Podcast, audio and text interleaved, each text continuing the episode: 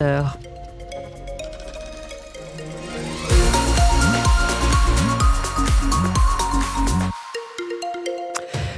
Le flash de 10h vous est présenté par Marie Marty-Rossian. Marie, bonjour. Bonjour Julia, bonjour à tous.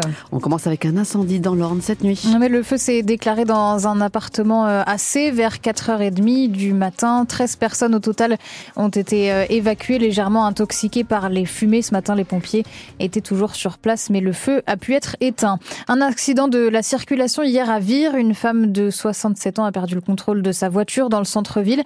Elle a été transportée euh, à l'hôpital en urgence relative toutefois. Quatre pompiers étaient présents sur place.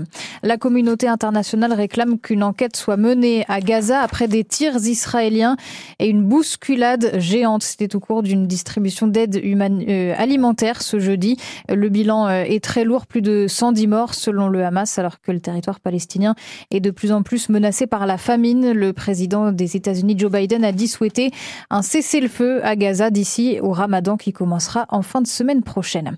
Ils espèrent euh, collecter des dons en nombre suffisant pour les personnes les plus précaires. Les bénévoles des Restos du Cœur sont aux entrées de 80 supermarchés dans le Calvados. Ce week-end également euh, dans l'Orne pour la collecte annuelle de l'association.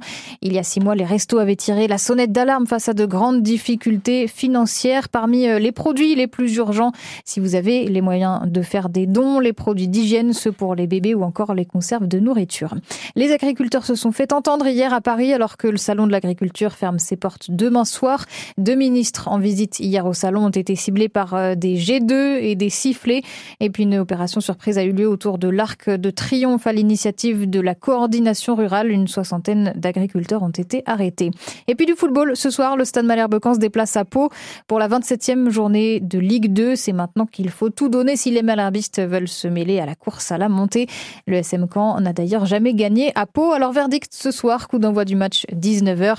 Mais on vous donne rendez-vous dès 18h pour l'avant-match à vivre en direct sur France Bleu Normandie.